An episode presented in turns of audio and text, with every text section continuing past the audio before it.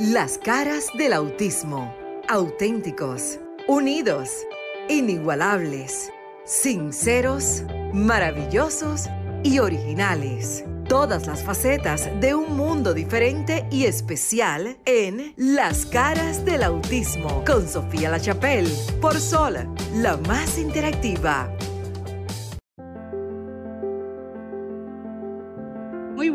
Noches, querido público. Buenas noches a todas las personas que nos sintonizan a través de Sol 106.5, la más interactiva. Yo soy Marix Sabotier y junto a Sofía La Chapelle tendremos hoy un programa de lujo, señores. El compromiso de nosotros es brindarle a las familias especiales, a las familias con alguna condición diferente, brindarle conocimiento a los fines de que podamos vivir una vida lo mejor dignamente posible y que nuestro familiar, nuestra persona que esté afectada dentro de la familia, que somos todos, porque siempre hemos dicho que la discapacidad, no importa cuál sea, la tenemos todos en la familia.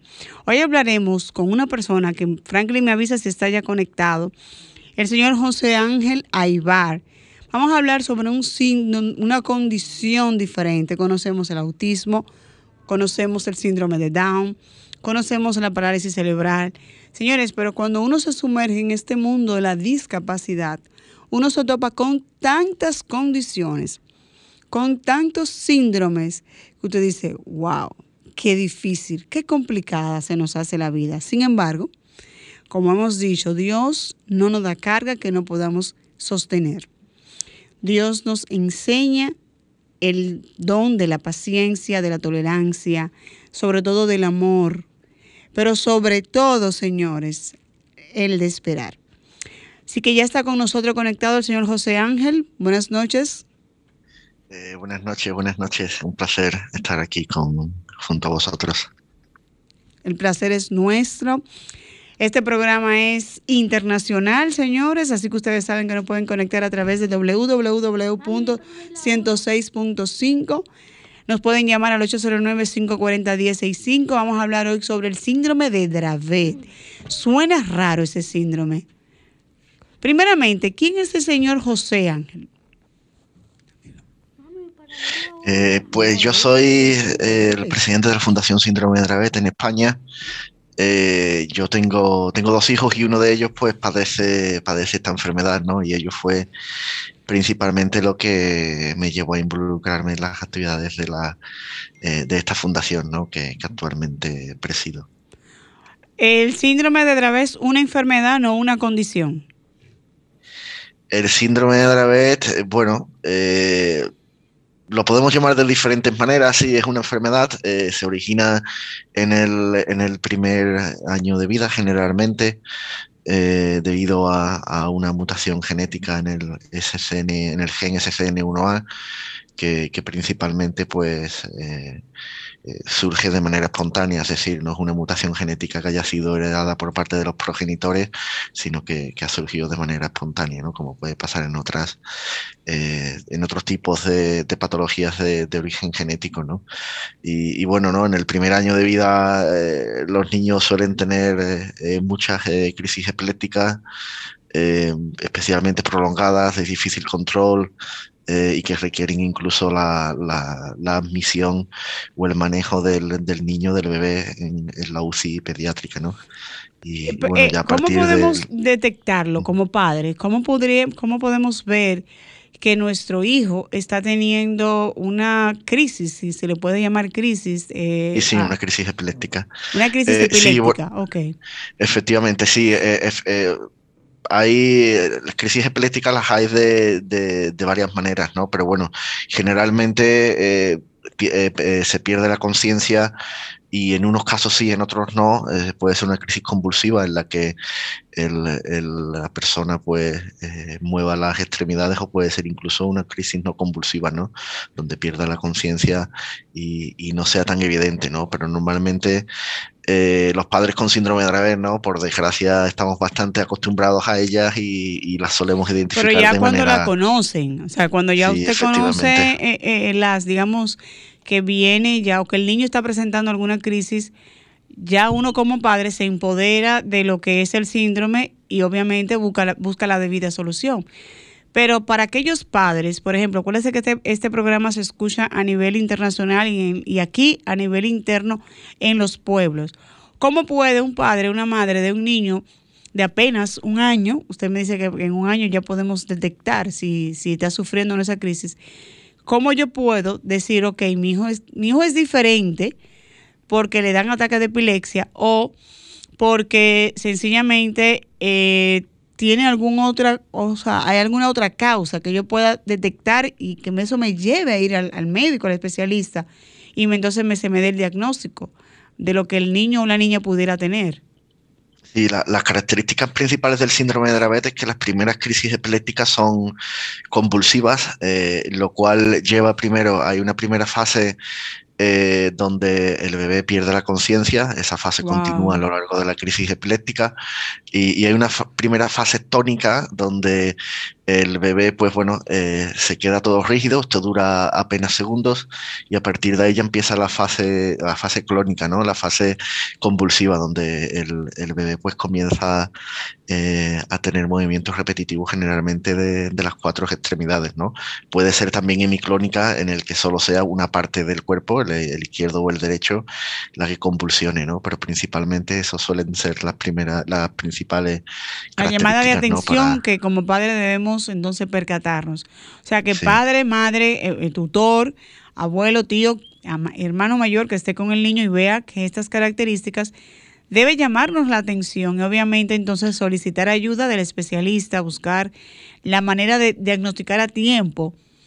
Porque Efectivamente, no. Eh, y, y, además, disculpa que te interrumpa, eh, una crisis epiléptica eh, eh, es una situación médica de emergencia, de, urgencia, es decir, una crisis epiléptica prolongada puede llegar a provocar daños severos neurológicos o incluso fallecimiento.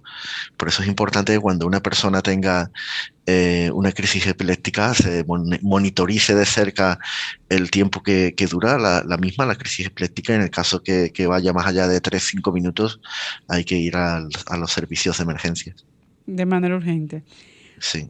¿Y cómo, eh, eh, o sea, cuáles son ya después que detectamos eh, que pudiera tener el síndrome de Dravet?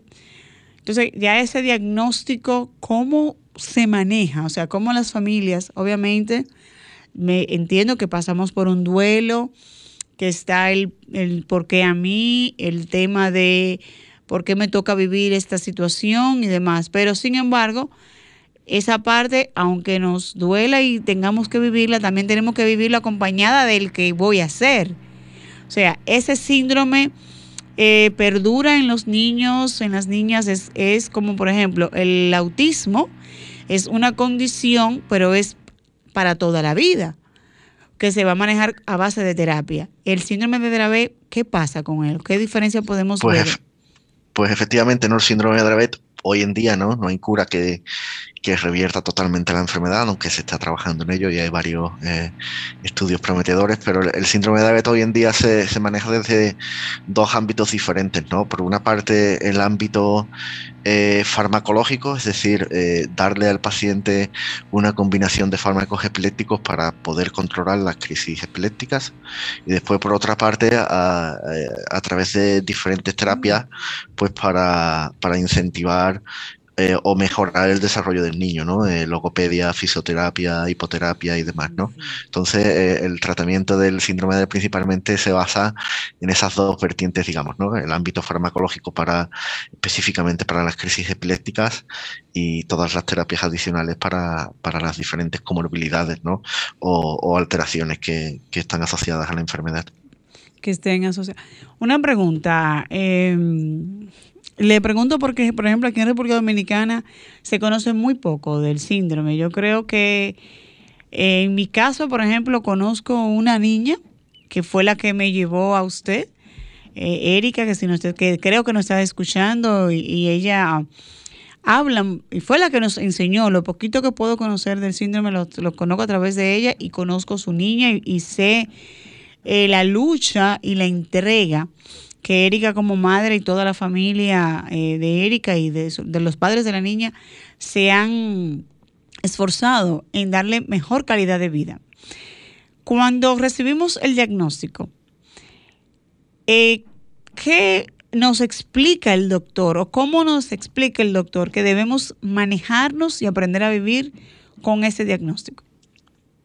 Eh, claro, eh, la, parte, la parte del conocimiento médico es algo realmente importante, ¿no? Eh, por una parte, como, como, bien cuestionabas ahora, ¿no? ¿Qué, te explica el médico? ¿Qué, ¿Qué, te debe decir? ¿no? Como, como yo decía al principio, el síndrome de Down es una enfermedad de origen genético. Alrededor del 80-90% eh, de los pacientes se, debe a una mutación espontánea, que, no es heredada de los padres, pero hay alrededor de un 10-15% que la mutación eh, procede de uno de los progenitores. O sea, ojo, padre, no voy a, no vamos a echar la culpa que fue en tu familia, que es en la es una situación que puede darse. Ahora bien, usted acaba de decirnos, sobre, eh, sobre basado en su experiencia, que por ser genético pudiera estar o no eh, eh, presentarse en uno de los padres. Efectivamente, ¿no? Por eso es importante, ¿no? Es siempre algo que, abogamos nosotros, es que desde los diferentes sistemas de salud, y yo soy consciente, ¿no? Que, que no en todos los países se tiene el mismo acceso a, las diferentes pruebas, que, pero que desde todos los sistemas de salud se garanticen eh, las pruebas básicas clínicas necesarias, como puede ser en este caso un test genético para, para determinar por una parte eh, la mutación que tiene el propio paciente, la propia persona que tiene síndrome de Dravet, como para averiguar si la mutación efectivamente es espontánea y no la tiene ninguno de los padres, o si, por el contrario, eh, la mutación la tiene uno de los padres. En, ese caso, en el caso de que uno de los padres eh, tenga la mutación, en futuros embarazos podría haber un 50% de probabilidad que el bebé pues, pudiera llegar a tener eh, síndrome de Dravet de nuevo, ¿no? Con lo cual es importante ¿no? que a los padres ese consejo genético se les dé de manera, de manera correcta y adecuada y sepan a lo que, a lo que se enfrentan. A lo que se están enfrentando, exactamente como padres. ¿no? y después, no, algo también bastante eh, bastante específico en el síndrome de Dravet. Síndrome de Dravet, eh, desde un punto de vista fisiológico, se genera por eh, unas deficiencias en los canales de sodio en el cerebro hay una serie de medicamentos antiepilépticos que se, que se utilizan bastante comúnmente en la epilepsia que bloquean los canales de sodio, con lo cual quiere decir que a un paciente con síndrome de Dravet que se le den esos fármacos antiepilépticos para intentar controlar las crisis epilépticas que de por sí tiene el síndrome de Dravet, lo que podría hacer es incluso agravar la enfermedad, ¿no? por eso es importante también que, que el síndrome de Dravet y sus características y, su tratamiento adecuado se conozca también entre todo el personal sanitario. Una, una pregunta me surge ahí de, esa aclaración. ¿Pudiera el niño tener síndrome de Dravet y sufrir de, de, obviamente, de los ataques de epilepsia? Pero una persona que le dé epilepsia no necesariamente debe tener el síndrome de Dravet. Efectivamente, sí. Totalmente correcto, ¿no? El síndrome de Dravet eh, claro, el síndrome de Dravet, síndrome como tal, es un conjunto de síntomas, ¿no? Eh, y, no solo es la epilepsia, sino retraso cognitivo, retraso psicomotor, problemas de comportamiento e incluso algo que hay asociado al síndrome de Dravet, ¿no? Es alrededor de un 15 o un 20% de mortalidad prematura. Wow, pero es complejo. Es bastante complejo, es bastante complejo. Una pregunta, eh, ¿se maneja a través de medicamentos, de terapia? ¿Cómo, cómo se, se, o sea, cómo podemos llevar al niño o a la niña a un equilibrio que pueda vivir una vida, lo que llamamos normal, dentro de su sistema, dentro de lo que es su cuadro?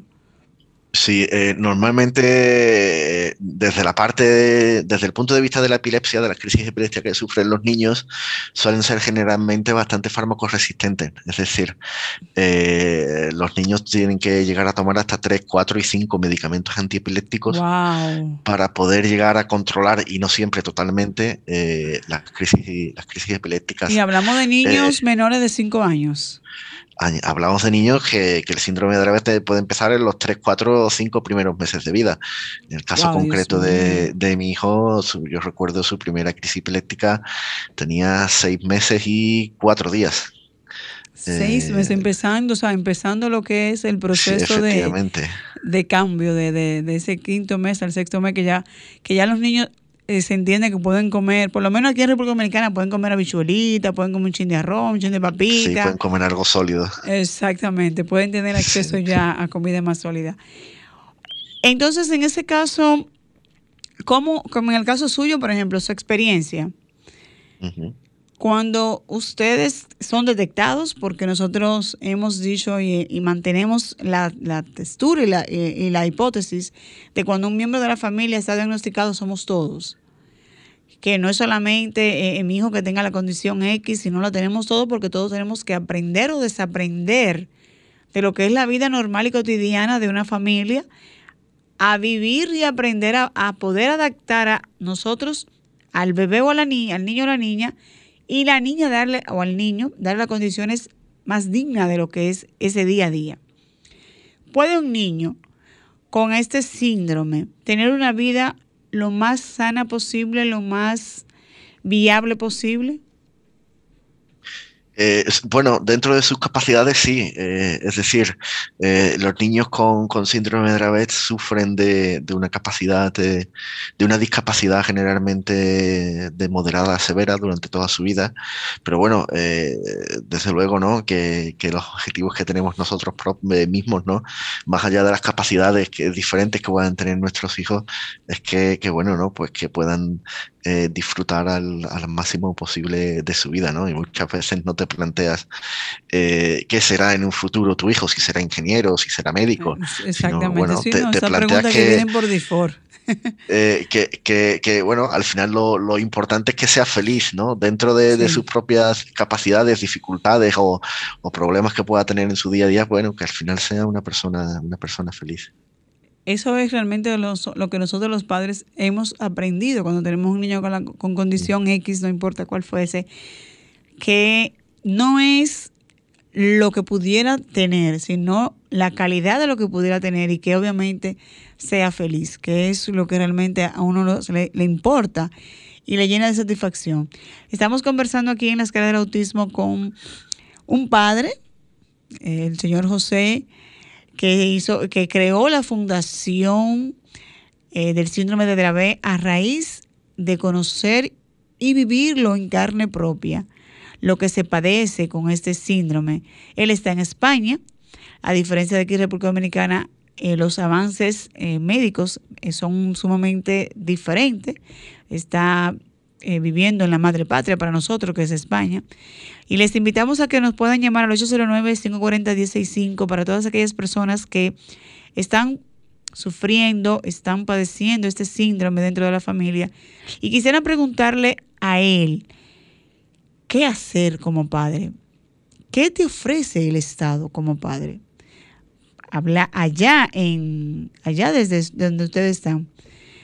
¿Qué ¿Qué aporte hace el Estado? Vamos a darle paso a esta preguntita, señor José. Eh, pues mira. Estás en la escala del autismo. Buenas noches. Deme un segundito. Sí, buenas noches. Sí. Buenas noches. Buenas eh, noches. ¿Quién nos habla? ¿De dónde? Es de Cristo Rey. ¿Su nombre? Fidelina. Bájame ese radio, Jonathan. Bájame. Hola, Fidelina. Gracias por estar en sintonía. ¿Alguna pregunta para nuestro invitado? Sí, espérese. Bájame ese radio, papi, huye. Eh, que yo tengo un nietecito que me le ha dado tres ataques, eh, es como de epilepsia. Eh, y entonces yo ahora lo estoy oyendo y, me estoy observando porque él hizo en el estudio de la epilepsia y salió sin epilepsia. Podría hacer eso. Pudiera, eh, eh, señor José, escuchó, su ella tiene, gracias por estar en sintonía.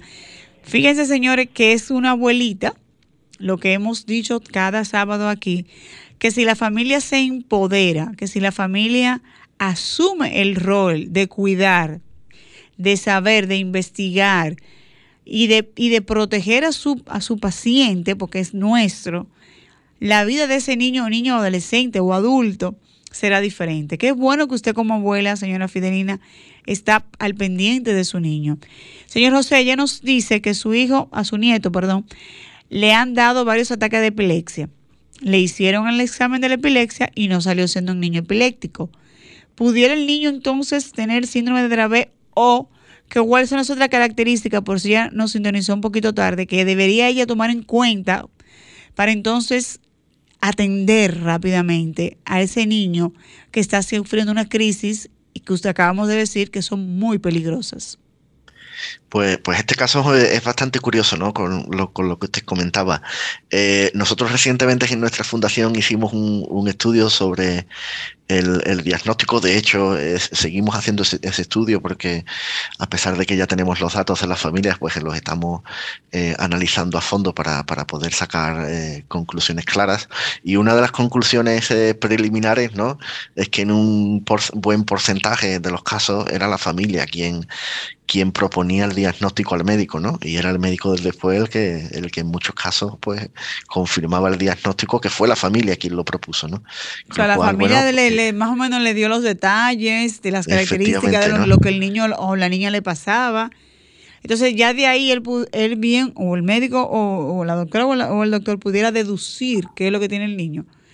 Pero ¿cuáles son los, eh, los exámenes, si se pudiera decir exámenes, que deben ser tomados en cuenta previamente para que las familias que nos estén escuchando eh, tomen notas y presten atención y entonces el lunes o mañana mismo vayan a emergencia porque es una emergencia.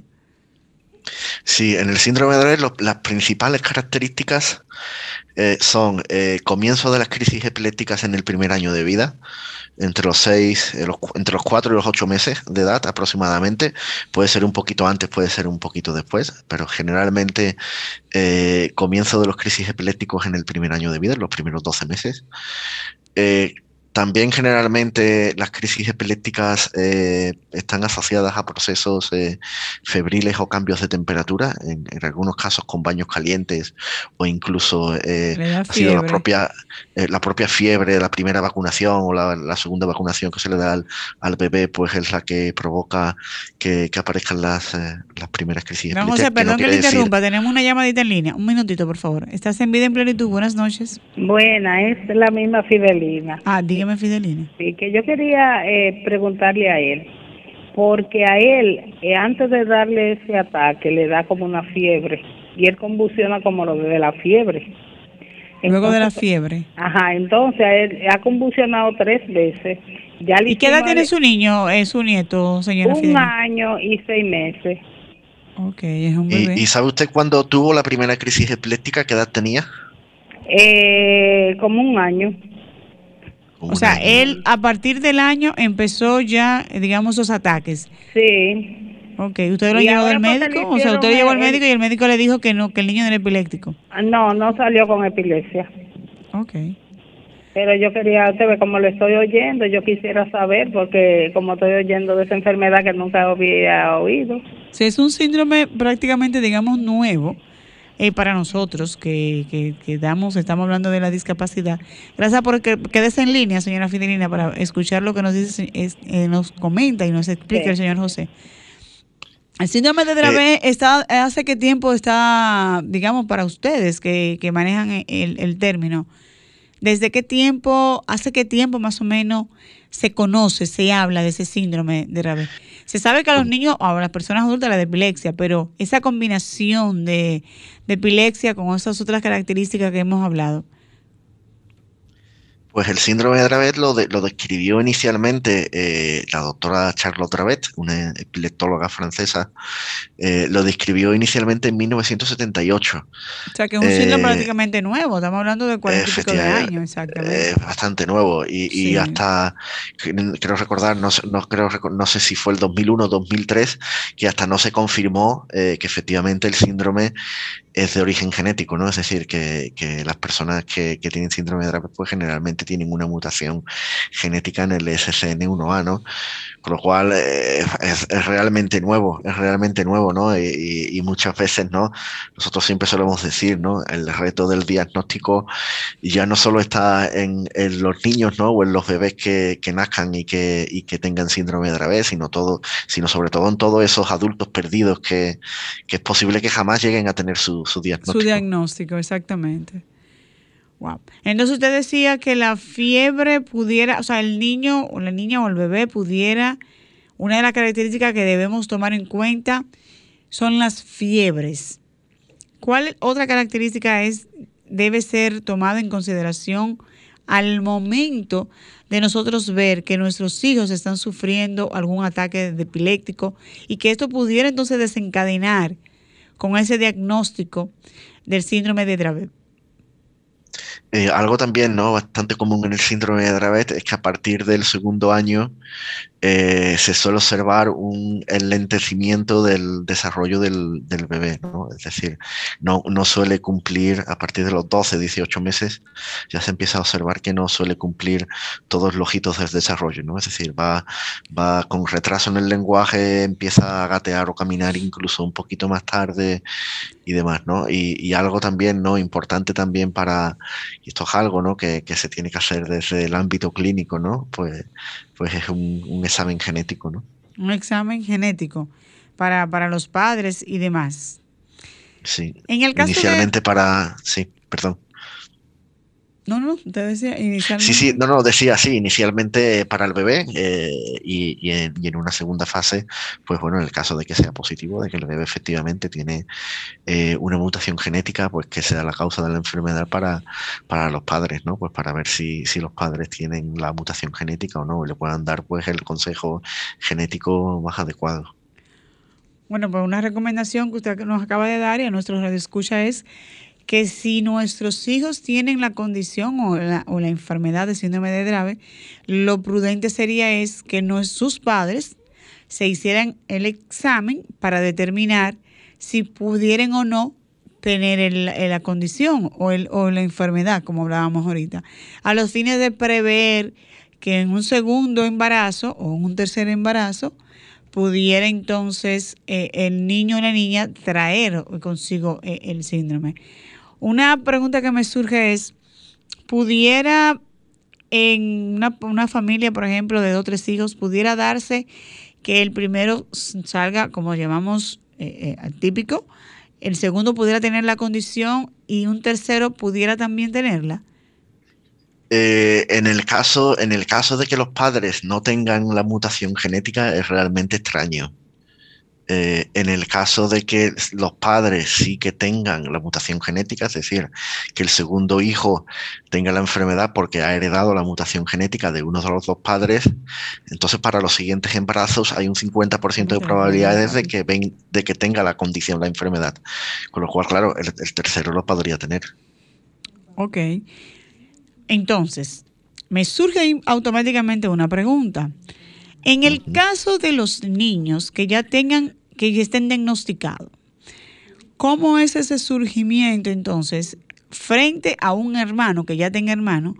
¿Cómo explicarle a ese hermano mayor o menor la situación de su, de su hermanito para que pudiera entonces, dentro de su eh, tamaño, ¿verdad? Dentro del tamaño que tenga eh, el niño, colaborar con... Porque los niños eh, niños al fin lo que quieren es jugar con el hermanito, pero muchas veces el hermanito, por no entender, o como el comando que usted ha hablado ahorita, o sea, como la crisis te pueden dar retrasos, muchas veces tú quieres que el niño, que tu, que tu hermanito vaya a tu mismo ritmo y tú no puedes. Entonces, ¿qué hacemos ahí? Sí, no, es uno, uno de las grandes eh, cuestiones que siempre, uno de los principales retos, ¿no? Y, y muchas veces incluso eh, nosotros mismos, ¿no? Como padres, eh, nos dejamos algunas veces a los hermanos atrás, ¿no? Sí. Eh, nos centramos tanto en, nuestro hijo que tiene pues, esas necesidades tan especiales que, nos dejamos un poco atrás a, los hermanos que no tienen esas necesidades especiales, pero que igualmente también se, se tienen que desarrollar de, de, la, de, la, manera más óptima, ¿no? Bueno, eh, afrontarlo de la mejor, de la mejor manera posible. Yo, no sería aquí capaz de dar una fórmula, una fórmula mágica. Eh, pero, pero bueno, eh, también lo que lo que suelo ver, incluso en mi propio caso, ¿no? Que, los hermanos de Por ejemplo, en el caso suyo, su, su, digamos, su, su realidad, su experiencia, porque todos los casos son diferentes. Aunque tengamos la misma condición, al final todos vivimos nuestra propia experiencia. Pero en el caso suyo, ¿es su segundo o primer niño que tiene la condición? Es el primero, es el primero y es el segundo el que no tiene la enfermedad, ¿no? Pero incluso con eso, ¿no?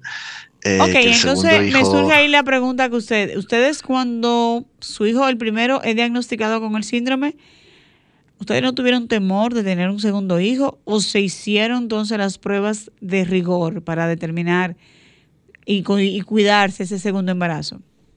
Claro, eh, a nosotros, eh, nuestro primer hijo eh, tiene síndrome de Dravet, fue diagnosticado genéticamente también con síndrome de Dravet, y tanto a mí como a la madre nos hicieron el test genético.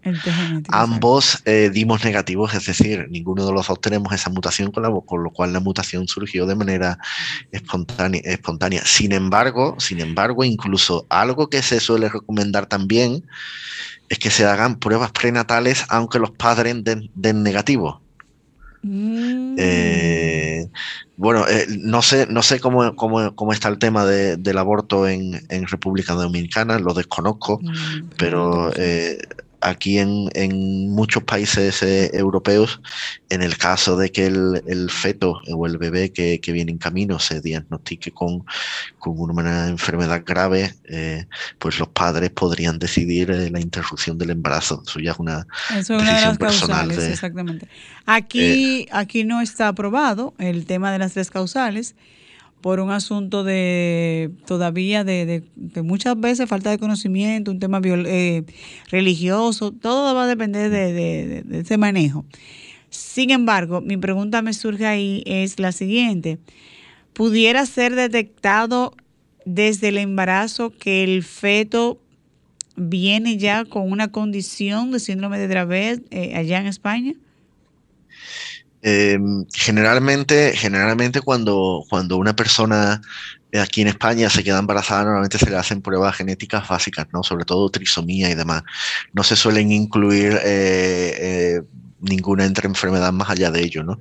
Eh, después el síndrome de Dravet también tiene la complejidad, ¿no? De que eh, de que se puede dar el caso, y es bastante común, de que una persona tenga la mutación genética pero no desarrolle la enfermedad, ¿no? con lo cual, eh, con lo cual eh, en el caso de que no haya ningún antecedente en la familia, pues no, no, se busca, no se busca ningún, digamos, la, la, mutación genética en, en, el feto, ¿no? Ok, porque eso pudiera ser, como es hereditario, pudiera ser de los ascendientes, llámese de los abuelos.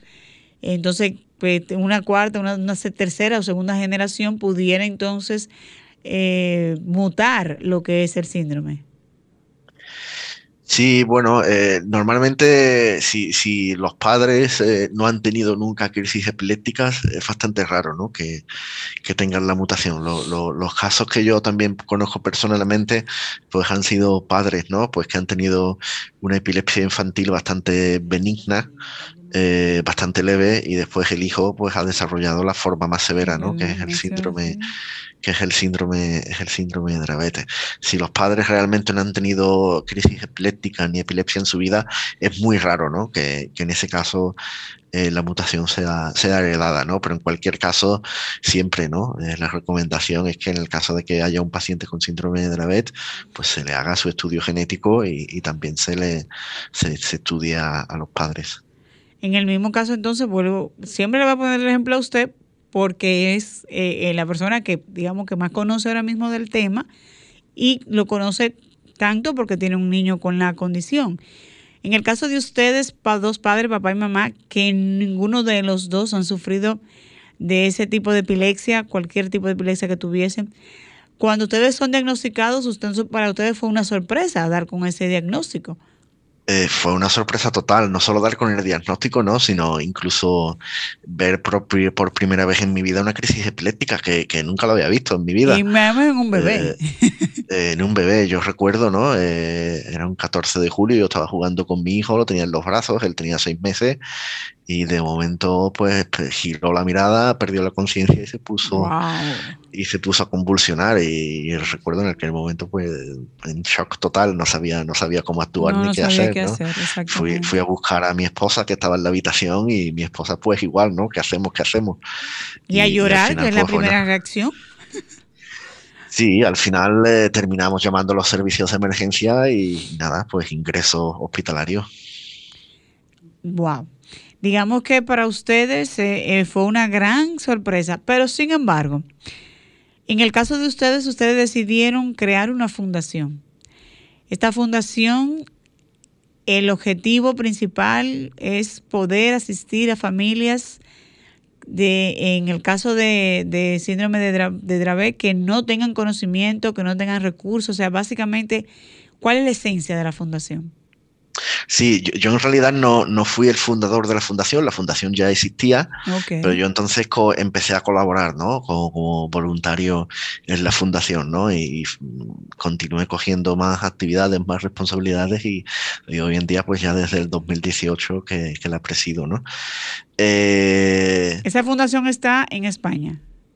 Estamos en España, sí. Nosotros principalmente tenemos tres objetivos. Por una parte, apoyo a las familias. Por otra parte, el impulso a la investigación. Eh, ok, es muy importante eso, el impulso y por otra parte, la difusión de la enfermedad, ¿no? Que la enfermedad cada vez se conozca más. Que la enfermedad, sí, que la enfermedad se conozca más y que la gente la acepte. En el caso de, ustedes, eh, ¿cómo manejan en la familia ese duelo? O sea, ¿cómo ustedes eh, eh, pueden hacerle entender a ellos que no están solos, que son, son un grupo? Como el nombre lo indica, son somos familia, pero no toda la familia tiene la misma aceptación o recepción a la información, sobre todo el diagnóstico. Sí, no, al final lo que intentamos, ¿no? Eh, hacer ver a las familias, pues que bueno, ¿no? Que, pueden hablar con nosotros, que se pueden comunicar con nosotros y que al final, eh, por mucho que alguien conozca el síndrome de Dravet o cualquier otra patología grave, eh, no es lo mismo conocerlo que vivirlo, ¿no? Que vivirlo, así es. Y, nosotros efectivamente por suerte por desgracia, nos, ha tocado, nos ha tocado vivirlo, ¿no? Y, y, eso nos lleva a que realmente podamos entender perfectamente eh, cómo se puede sentir ¿no? pues una familia cuando recibe el nuevo diagnóstico de, síndrome de Dravet. ¿Y qué edad tiene su niño actualmente, señor José? Él, tiene ahora mismo siete años. Wow, quiere decir entonces que ustedes le han dado calidad de vida. Eh, bueno, lo intentamos, intentamos darle la máxima calidad de vida que podemos, ¿no? Eh, es decir, aquí en Europa tenemos bastante buena cobertura social. Es, decir, es muy importante saberlo. Es muy importante, es muy importante. muy valioso. Eh, prácticamente, prácticamente todos los medicamentos eh, novedosos están disponibles en el sistema sanitario y después pues también hay una buena eh, cobertura en cuanto a todas las terapias que, que puedan necesitar. ¿Qué tipo de terapia le dan a los, a los niños o en, el suyo en específico? ¿Pero qué tipo de pues terapia llevan esos niños? Aparte de los medicamentos que usted me, me dijo que eran cuatro o cinco medicamentos para un niño tan pequeño, pero que entiendo que son necesarios. Pero ¿qué tipo de terapia eh, lleva eh, este síndrome? Pues mira, eh, siempre se, se, recomienda ¿no? terapias complementarias que puedan, que puedan, em, que puedan fortalecer o que puedan em, que puedan ayudar al desarrollo del bebé. ¿no? En nuestro caso, eh, él asiste a terapias de logopedia, él asiste a terapias de fisioterapia, él asiste también a, natación, él asiste también a hipoterapia, es decir, equinoterapia. Ok, entonces eh, quiere decir que ustedes lo mantienen lo suficientemente activo intentamos mantenerlo lo suficientemente activo, ¿no? Eso no quiere decir que el niño pues eh, se vaya a desarrollar de manera normal en absoluto, ¿no? Por desgracia, por desgracia no, ¿no? Pero bueno, eh, intentamos, ¿no? Que, las terapias que siga puedan ayudar a minimizar de alguna manera pues los efectos devastadores, ¿no? Que tiene la enfermedad. ¿Tiene, va su niño a la escuela? Él va a una, va a una escuela y tiene una persona de apoyo, sí. Ok, tiene lo que nosotros llamamos maestro sombra efectivamente. Ok, pero ¿en una escuela normal o, una escuela de, hoy en día, condición especial? No, él hoy en día va a una escuela ordinaria, en educación ordinaria, lo único que está uno o dos cursos más atrás, ¿no? Eh, y, ya bueno, probablemente para el año que viene, para septiembre del año que viene, ya comience a ir a, una escuela pues eh, especial, ¿no? Porque ya el retraso sí que se va haciendo cada vez más, más evidente. De educación especial, exactamente. Pero lo importante de todo esto es que con la terapia y con los medicamentos, dentro de sus posibilidades, los niños pueden ir, eh, digamos, sobrepasando cualquier crisis que, se le pueda dar en el camino. Y ustedes como padres también han, aprendido a, manejarla. Sí, bueno, eh, por desgracia, todavía hay casos, ¿no? En el síndrome de Dravet donde se pueden dar crisis epilépticas que, sean fatales, ¿no? Es decir, que, no se puedan llegar a controlar y que, que se haya que inducir el coma a la persona que padece la crisis epiléptica o incluso eh, fallezca, tenga una, una parada respiratoria y demás. Pero, pero bueno, intentamos hacer, ¿no? Desde luego, ¿no? Eh, como padres todo lo que está en nuestra mano, ¿no? Para que para ayudar en su, en su desarrollo. Mire, me hacen una pregunta por aquí, por el WhatsApp. Me dicen que, que si es un mito o no el tema de que los, de estos niños puedan recibir sol. ¿Se les eh, afecta el sol a los niños con, con Dravet? Eh, en el síndrome de Dravet eh, y en la epilepsia en general hay personas que son sensibles, eh, que son fotosensibles, es decir, hay algunas personas que, que algunas personas que cuando reciben rayos de luz o patrones visuales pueden, pueden llegar a tener crisis epilépticas, pero es bastante, bastante raro en el síndrome de Dravet. Lo que sí suele pasar, lo que, que, puede pasar en el síndrome de Dravet es que por cambios bruscos de temperatura o acaloramiento, la persona pueda llegar a tener una crisis epiléptica. Eh, por eso, desde luego, si hace 40 o 45 grados de temperatura, desde luego no vamos a tener a nuestro hijo en el sol, ¿no? Pero bueno, eh, al final, eh, pues eso, ¿no? Intentar que no exponerlo a, situaciones extremas. Otra madre nos dice que en el caso de su hija, dice la, la experiencia, que esa no puede sufrir emociones drásticas, como sustos, lo que llamamos aquí. Eh, afecta también esa parte de que el niño, por ejemplo, esté jugando y que de repente otro niño, de manera sana o, por jugar, lo pueda asustar y entonces eso le genera, le de, queda en una crisis. Sí, en, algunas ocasiones en el síndrome de Dravet también se pueden llegar a originar ¿no? crisis por, por ese tipo de situaciones o por sobrecitación, ¿no? Eh, mm. se, puede, se puede llegar, ¿no? Al final, bueno, el manejo de este tipo de situaciones se va aprendiendo en el día a día, ¿no? Y, cada padre pues, pues va, va, aprendiendo poco a poco de la mejor manera, ¿no? Ella dice que le da este miedo dejar a la niña sola en cumpleaños, compartir con vecinos por temor a que obviamente se pueda presentar una crisis y ella no esté presente. Los padres entonces tienen que entregarse de manera 100% a un niño con síndrome de Dravet o hay forma de que se pueda educar y enseñar el entorno. Lo ideal, desde luego, ¿no? Es que el entorno eh, se, implique y, y, se deje educar, ¿no? Eh, pero desde luego no, no siempre tienes personas a tu alrededor que se quieran que se quieran involucrar pues en este tipo de en este tipo de cosas, ¿no? Lo ideal, pues bueno, eh, pues poder dejar al niño en un cumpleaños, poder dejar al niño con los abuelos, poder dejar al niño con un familiar y que, y que esas personas pues sepan cuáles son las pautas básicas a seguir en el caso de que tenga una crisis epiléptica, ¿no?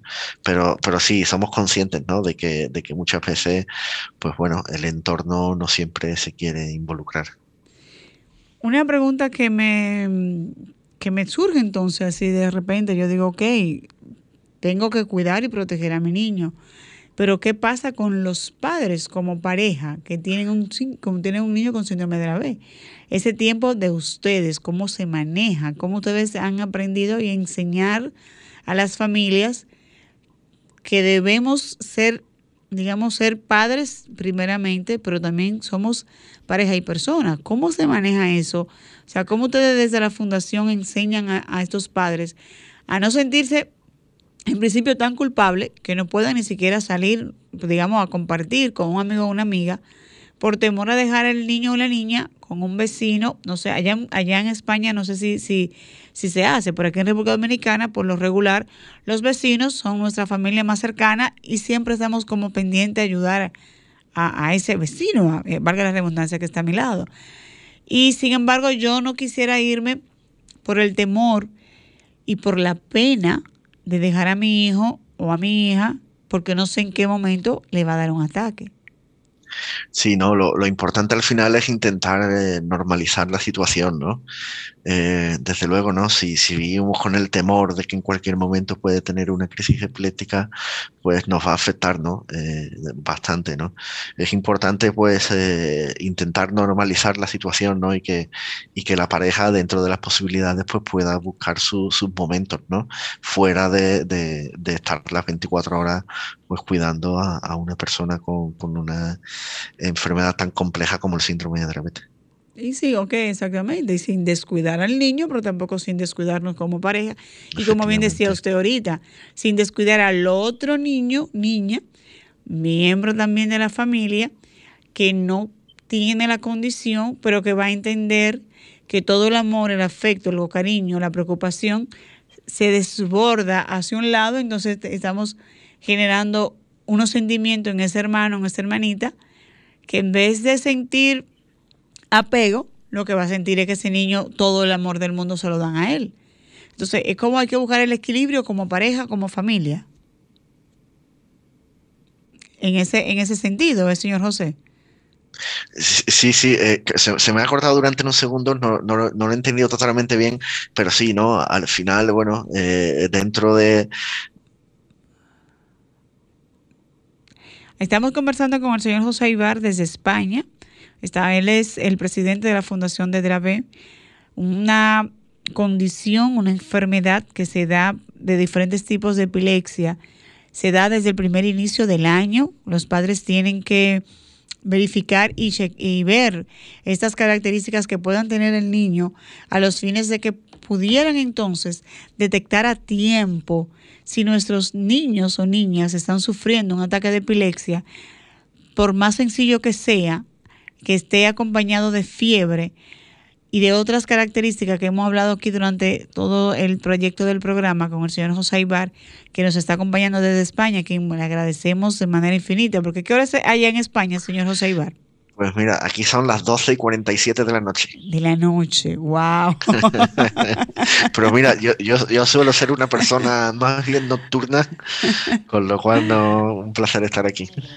No, yo se lo agradezco en el alma porque para nosotros ha sido de, de o sea, un, de mucho conocimiento entender y ver que no, que existen tantas cosas eh, negativas, pero que a la misma vez uno son como de fuerza y de decir que esa, esas barreras que me da la discapacidad, que me da la condición X que fuese, yo la puedo derribar. Y que el sistema, el entorno, está ahí, pero que con la condición de familia, con la ayuda idónea de nuestras familias, porque fíjese, usted tiene siete años luchando, eh, o sea, como decimos en buen dominicano, bregando con su muchacho para darle calidad de vida y que él pueda sentirse con todo, como todos los niños normales del mundo. Vamos a darle paso a esta llamadita, señor José. ¿Estás en la escala del autismo? Buenas noches. Eh, a ver si me pueden pasar una llamada para hacerle una preguntita al señor Aibar, por favor. Sí, señor, claro, está en el aire, puede preguntar. ¿Su okay. nombre, de dónde nos llama? Eh, Víctor Castillo. Hola, Víctor, ¿cómo eh, estás? Le hablamos de las Américas. Gracias por estar en sintonía. Cuéntanos. Sí. Eh, sí, te escuchamos, Víctor. Ok, señora Ibar, en primer lugar, muchas gracias por orientarnos tanto con respecto al síndrome de Dravet. Eh, como dice su meta, su, como dice su eslogan, mejor dicho, un sueño, una meta. A mí me gustaría saber cómo van las investigaciones eh, respecto de, del Dravet y si me puede eh, hablar un poquito del, de la proteína no sé si la voy a pronunciar bien, pero la proteína EF2K, que vi que ustedes hicieron una publicación. A ver si me puede ampliar un poquito más al respecto, por favor. Y muchas gracias por toda esa orientación. Gracias por estar en sintonía. Muchas gracias, sí. Pues en el síndrome de Dravet básicamente no hay, hay dos vertientes de, de investigación. Por una parte están los, nuevos fármacos que están llegando, pues que están eh, controlando, están logrando pues un, bastante buen control de las crisis epilépticas. Y, y estos fármacos principalmente eh, son dos, que son eh, Epidiolex y fenfluramina. Ambos fármacos ya están aprobados en Europa, también en Estados Unidos.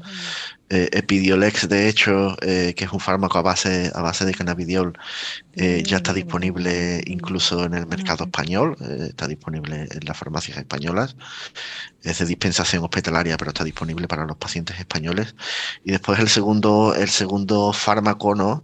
antiepiléptico, ¿no? que va dirigido a tratar las crisis epilépticas para, en el síndrome de Dravet, es fenfluramina, ¿no? que, que parece pues que, pues, que tiene bastante, bastante buenos resultados en en, este aspecto. Este fármaco eh, está aprobado, ¿no? Tanto, tanto en Europa como en Estados Unidos, ¿no? Eh, y, en, España de momento no está disponible, no está en el mercado. Eh, el proceso normalmente para que un nuevo fármaco eh, llegue a España es, relativamente bastante largo, ¿no? Tiene que, no solo se necesita la aprobación previa europea, sino que después, pues bueno, hay un proceso de evaluación propio del, fármaco por, la Agencia Española del Medicamento, que suelen ser, por desgracia, bastante lentos. Y después, pues bueno, un proceso de precio y negociación con la, con la empresa farmacéutica, ¿no? Pero bueno, estos dos, estos dos fármacos están dando están dando bastantes buenos resultados en, en cuanto a crisis epilépticas y, y, de hecho fenfluramina, si no recuerdo mal, pues hasta tiene un, programa global de, de, acceso, ¿no? En el que en el que eventualmente cualquier paciente del mundo podría, podría llegar a tener acceso al medicamento, ¿no? Habría que ver también, ¿no? Dependiendo. Eh, Permítame tomar esta llamadita, señor José. Un, momentito, por favor. Buenas noches, ¿estás en la escala del autismo? Bueno, yo quería saber, aquí en República Dominicana... Hay un poquito eh, el aire, mi señora. ¿Su nombre? ¿De dónde nos llama, por favor? Es Fidelino otra vez. Yo lo que quiero saber aquí en República Dominicana, ¿cómo yo puedo eh, ponerme en contacto con ustedes? Con la fundación. Ok, gracias por su pregunta. ¿Ustedes están aquí? ¿Tienen algún representante de la fundación aquí en República Dominicana, señor José? En República Dominicana no, no tenemos ningún representante, sin embargo, mira, para ponerse en contacto ¿Y cómo lo pueden seguir a ustedes? ¿A través de...? pues mira, en redes sociales eh, eh, pueden buscar Fundación Síndrome de Dravet, tanto en Instagram, Twitter, eh, Facebook o LinkedIn. si no, tenemos también nuestra página web, que es dravetfoundation.eu y si no directamente por correo sería información arroba dravetfoundation, dravetfoundation.eu. Y nosotros pues nada. En Instagram lo, lo, pueden buscar Fundación Drave. Drave se escribe así mismo, D-R-A-V-E. E-T, sí. T. Ok, para que aquellas personas que tienen su Instagram eh, puedan entonces buscar información eh, sería oportuno que usted se pusiera en contacto aquí con, personas que tienen esa, ese síndrome y pudieran hacer tipo alianza para que, porque aquí en República Dominicana se conoce muy poco del síndrome y por lo visto, cada día más se necesita siempre estar actualizado, conocer sobre la condición para poder ayudar a nuestros hijos o niños y niñas que tengan la condición. Eh, pudiera un niño o niña que tener la condición, tener, dijimos ahorita, una vida normal, estudiar y demás, pudiera llegar a ser adulto, tener familia, pudiera darse esa, esa, esa oportunidad dentro de su conocimiento. Eh, no, por desgracia no, ¿no? Por desgracia los niños con síndrome de Dravet suelen ser eh, grandes dependientes, ¿no? A lo largo de su vida, ¿no? Y, por desgracia hoy en día las personas adultas, ¿no? Con síndrome de Dravet pues tienen una discapacidad pues desde moderada hasta bastante, bastante severa. Ok. Bueno, señor José, agradecerle eh, su tiempo en hora de usted descansar, porque usted me dice que ya son las 12 de la noche, aquí son las 8 de la noche.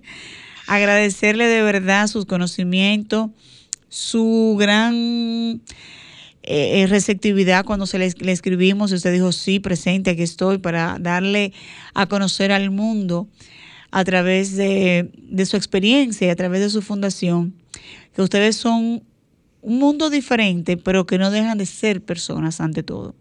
Gracias por esta gran oportunidad. Gracias a todas las personas que están en sintonía. Será hasta el próximo sábado que tendremos una entrega más aquí en su espacio, La Escala del Autismo.